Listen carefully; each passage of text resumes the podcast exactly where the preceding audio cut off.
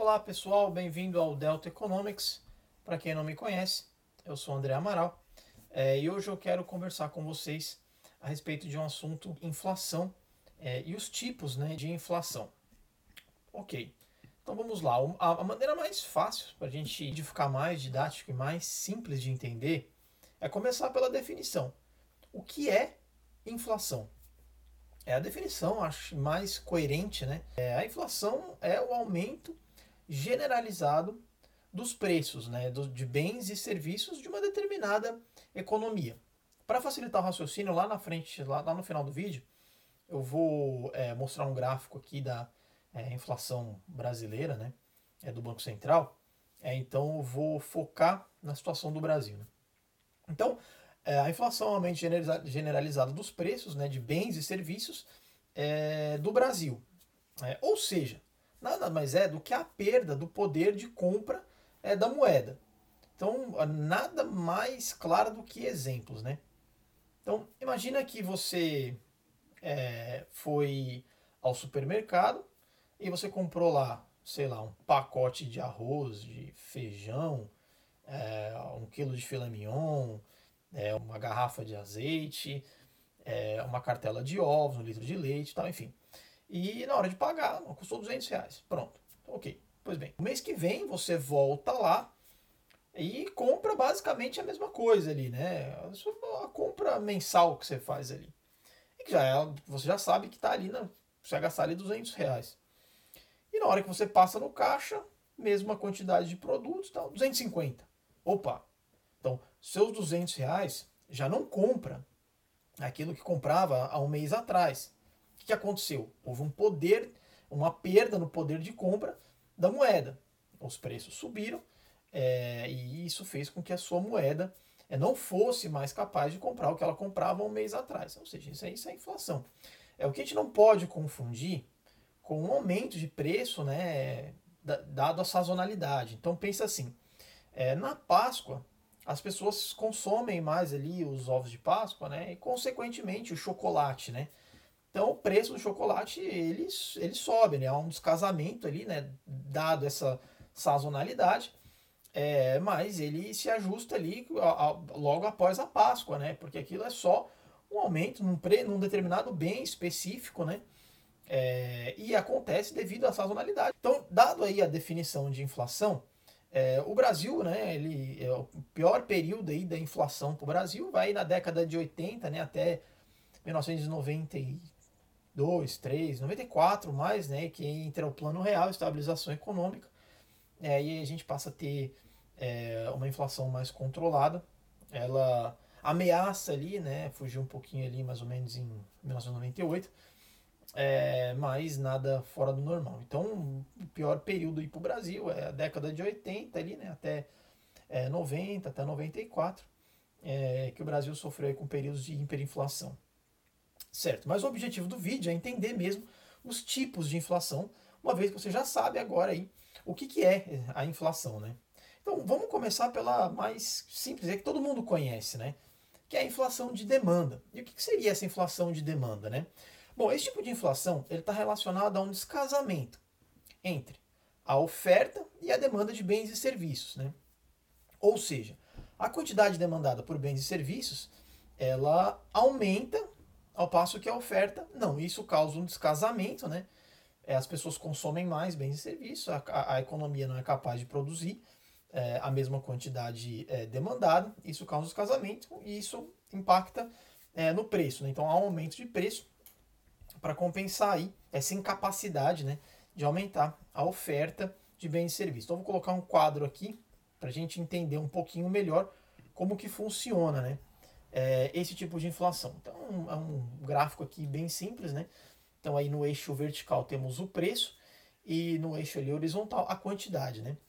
E temos ali o, o P1 é o preço 1, né? A uma quantidade demandada ali, não, quantidade ofertada 1. É, ok. Então ali ó, o S ele vem de supply, que é oferta, né? Tá tudo em inglês o quadro aí, mas nada mais é do que uma oferta, né? Então se é a curva de oferta e a curva de demanda, né? Ok. E temos o ponto de equilíbrio, né? Que é esse ponto aqui, é onde a oferta é, ela se iguala ali, né? A quantidade demandada, elas se encontram. Esse é o nosso ponto de equilíbrio, né? Então você imagina ali, a economia produz é, 100 garrafas de Coca-Cola e a demanda por essas 100 garrafas é 100. Então ali ela está num perfeito equilíbrio ali a um preço X, sei lá qual, é um preço determinado ali X, né? É, ok, então se há um aumento na demanda por esse por esse bem, né? Eu estou colocando mais específico, mas isso a gente entende, né?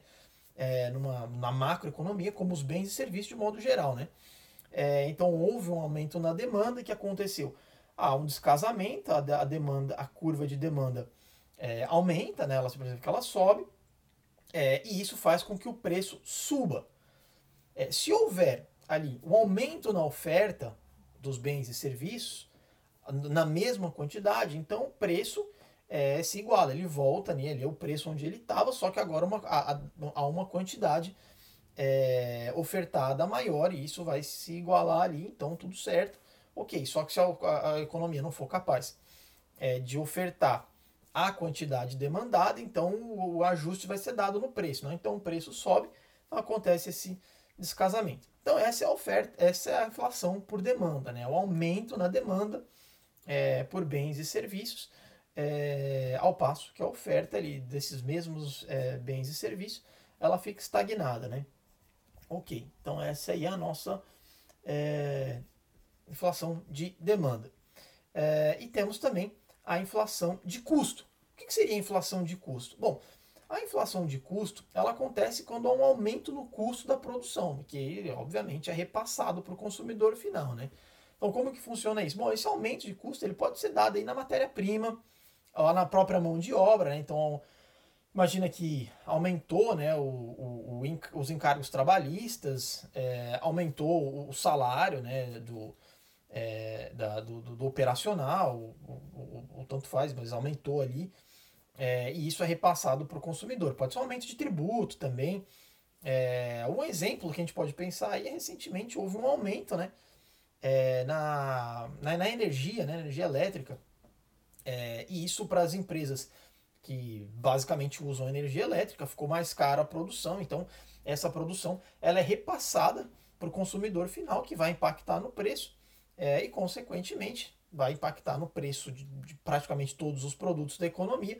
Então você vai ter aí também né, é, um aumento é, no, no preço final. Isso é uma inflação aí é, de custo. Um caso no Brasil que você pode pensar também é, a gasolina, né, o, o, preço da gasolina subiu bastante é, e é esperado que o, a, o preço né, do transporte público suba também, porque os ônibus né, são movidos aí a, a, a diesel, né, então é natural que o preço suba. Então esse preço provavelmente será repassado ao consumidor final, né, aquele que paga passagem de ônibus, então esse preço deve subir, isso obviamente impacta aí na inflação também, é mais um componente aí que impacta. E os produtos também que são produzidos, né? Imagina um produto que é produzido no interior de São Paulo, ele precisa chegar até o supermercado de São Paulo, o produtor vai repassar esse custo para o consumidor final, né?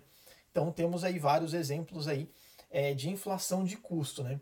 E temos também aí uma, um tipo de inflação, né, interessante, é, que é a inflação inercial, né? É, esse conceito é bem explorado aí num paper do Bresser Pereira, eu não vou lembrar o nome agora, é, eu coloco aqui na descrição depois, caso você tenha interesse de entender um pouquinho mais o que é a inflação inercial, mas eu vou passar para você um conceito assim mais simples, né, bem superficial, e depois, se você quiser fazer a leitura, eu indico, é um paper bem legal, bem interessante para quem gosta de ler sobre inflação. Bom, a inflação inercial, é, ela está relacionada à expectativa de uma, uma de uma inflação é, futura, né, dado a experiências é, do passado, né, então é, os preços, né, eles são reajustados, né, é, através de indexações e tudo, porque já é esperado uma inflação é, futura. Isso aconteceu no Brasil aí, nos planos antes, antes do real. E isso foi algo bem comum, né? Então essa inflação inercial ela é dada aí pela expectativa de uma inflação é, futura. ok, então temos aí as três, os três tipos de inflação. É, e é bom a gente discutir também, né? Que acho que fica bem interessante para que você consiga pegar bem o conceito. É quais são as causas da inflação, né? Eu vou colocar algumas aqui. É, há várias, né? Eu vou colocar só as principais, aí que eu acredito que são as principais, né? É, bom, a primeira que eu considero aí o gasto público, né? Eu acho que o gasto público é um ponto que a gente não pode deixar passar, é importantíssimo. A gente tem que entender é, que o gasto público ele tem um impacto muito forte na inflação. É, vamos imaginar assim, então quando o governo ele gasta mais do que o que ele consegue arrecadar, é, qual a alternativa que ele tem? Bom, a primeira alternativa, que, não, que nunca é bem vista, é o um aumento ali é, nos tributos, né? aumento no imposto ali. É, isso, imagina, se você aumenta o imposto o produtor, obviamente que ele vai repassar isso para o consumidor final. Né? Então, é, isso é, é, tem um impacto direto aí, é, na inflação. Né? É, e outro ponto também, é, também relacionado aí ao governo, né, é a monetização da dívida. Né? Então você imagina, o governo gastou mais do que ele consegue arrecadar, então ele tem a alternativa também, se não for aumentar os tributos, de pegar esse dinheiro, né, conseguir financiar é, através de impressão monetária. Então, é, ele pode imprimir o dinheiro ou ele pode recorrer ao mercado, né? Então ele vende título público, tal, arrecada, paga com a promessa de pagar é lá na frente, né? Que é o que eu já expliquei aí é, em outros vídeos, né? Inclusive o vídeo de política monetária também, que eu explico lá sobre o open market, tá? Então esses são títulos do governo. É o governo arrecada aquele dinheiro, né?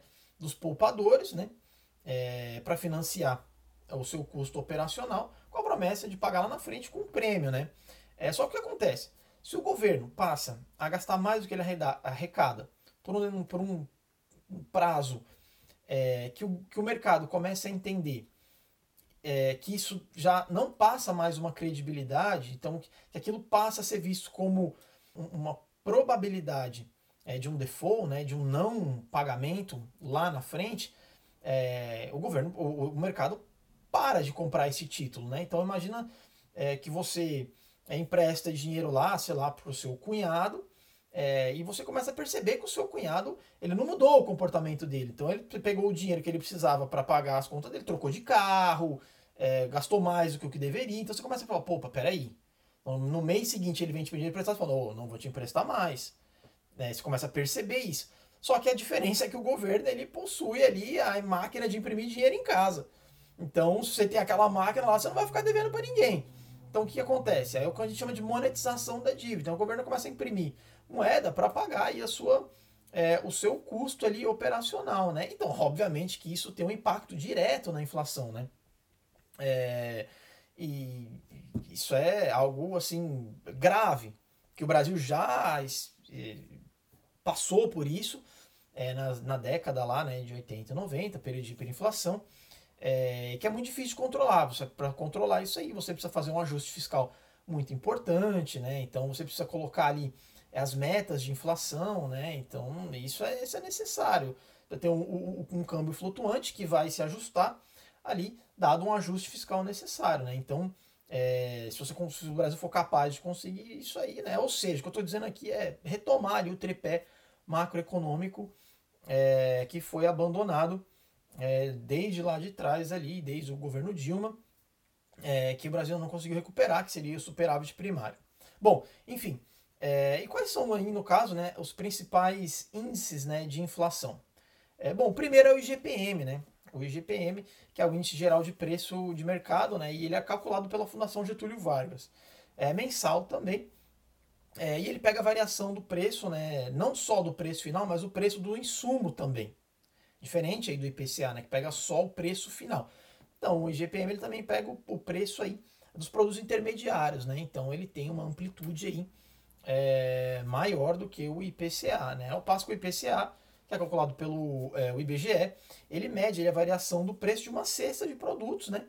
É, que é consumido aí por famílias que ganham entre 1 a 40 salários mínimos é, e também é mensal.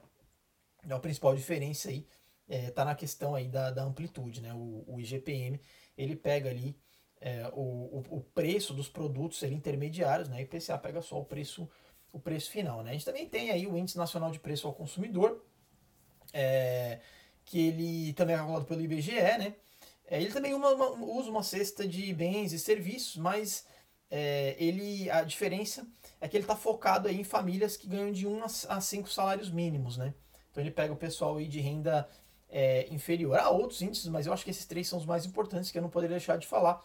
É que seria importante você é, saber. Então vamos dar uma olhadinha aqui nesse, nesse gráfico. Eu vou mostrar para vocês aqui. O que, que é esse gráfico aqui? Bom, esse gráfico, ele é. Eu peguei ele do Banco Central, tá? Como vocês podem ver aí. É, e ele é basicamente aí é, do IPCA. É, e ele pega aí a variação percentual dos últimos 12 meses, né? Do, anual, né? Então a gente tem ele desde setembro de 2011 até setembro de 2023, obviamente que depois de 2021 é tudo projeção né, do Banco Central. É, e a linha pontilhada é a meta de inflação. Então a gente pode perceber aí é a meta de inflação, o limite máximo e ali o limite mínimo, né? A gente percebe que ali, ó, 2011 a, a inflação ela estava um pouquinho fora da meta, e o Banco Central conseguiu trazer ali, né? Então 2012, 13, 14, 15 ela disparou. Acho que todo mundo lembra, né? É, ela ficou um bom tempo aí fora da meta. 2016 ela voltou e ela oscilou. E agora, ó, aqui mais recente, né? É, ela disparou, tá fora da meta. É, e aí a pergunta que todo mundo faz é: e aí, o que vai acontecer? Ela volta para a meta? O Banco Central projeta aí é, que a inflação volte para a meta aí já para o ano que vem. Então, o que basicamente o Banco Central está assumindo? Né? Não, é só uma inflação momentânea. É, ela, vai, ela não vai durar muito tempo, isso provavelmente aconteceu é, por causa aí do, do, de uma inflação de custo, né? então não é necessariamente uma inflação de demandas, a matéria-prima subiu, então a gente teve aí os casos aí nos preços das commodities, boom das commodities, né? que impactou aí no preço é, dos produtos né? e de, de bens e serviços, teve um impacto na gasolina também, e tem a questão do câmbio também, nos produtos atrelados, atrelados ao dólar, é, obviamente ficaram mais caros. Então, o Banco Central é, trabalha aí na expectativa que para 2022 ele vai conseguir ajustar né, e vai trazer aí a inflação para a meta né, de, é, de volta, né, como já teve no passado. É, bom, se vai ou não, é só o tempo dirá. Né? Na minha perspectiva, para que isso seja possível, é, não dá para fugir de um ajuste fiscal. É, quando eu digo ajuste fiscal, nada mais é aí do que receita e despesa. Né? O Brasil precisa começar a fazer superávit primário, que há muito tempo já não consegue. Sem superávit primário vai ser muito difícil é, conseguir esse é, trazer né, a, a inflação para a meta. Isso é algo muito importante. E aí tem a questão aí da taxa de juros também. É, sobe um pouco a taxa de juros, né? Isso aí faz com que o Brasil consiga atrair aí o capital externo, né? É, e isso tem um impacto também na, no dólar, né, na taxa de câmbio, e ajustando a taxa de câmbio, você tem aí os produtos atrelados ao dólar é, ficando aí mais barato, né? E isso certamente ajudaria aí na inflação para o futuro.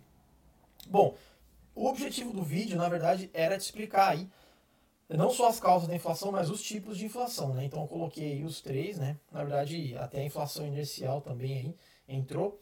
É, espero que tenha ficado claro, que você tenha gostado. Se você gostou do conteúdo aí, eu peço que você curta, compartilhe e mande para seus amigos também, porque o conhecimento nunca é demais, né?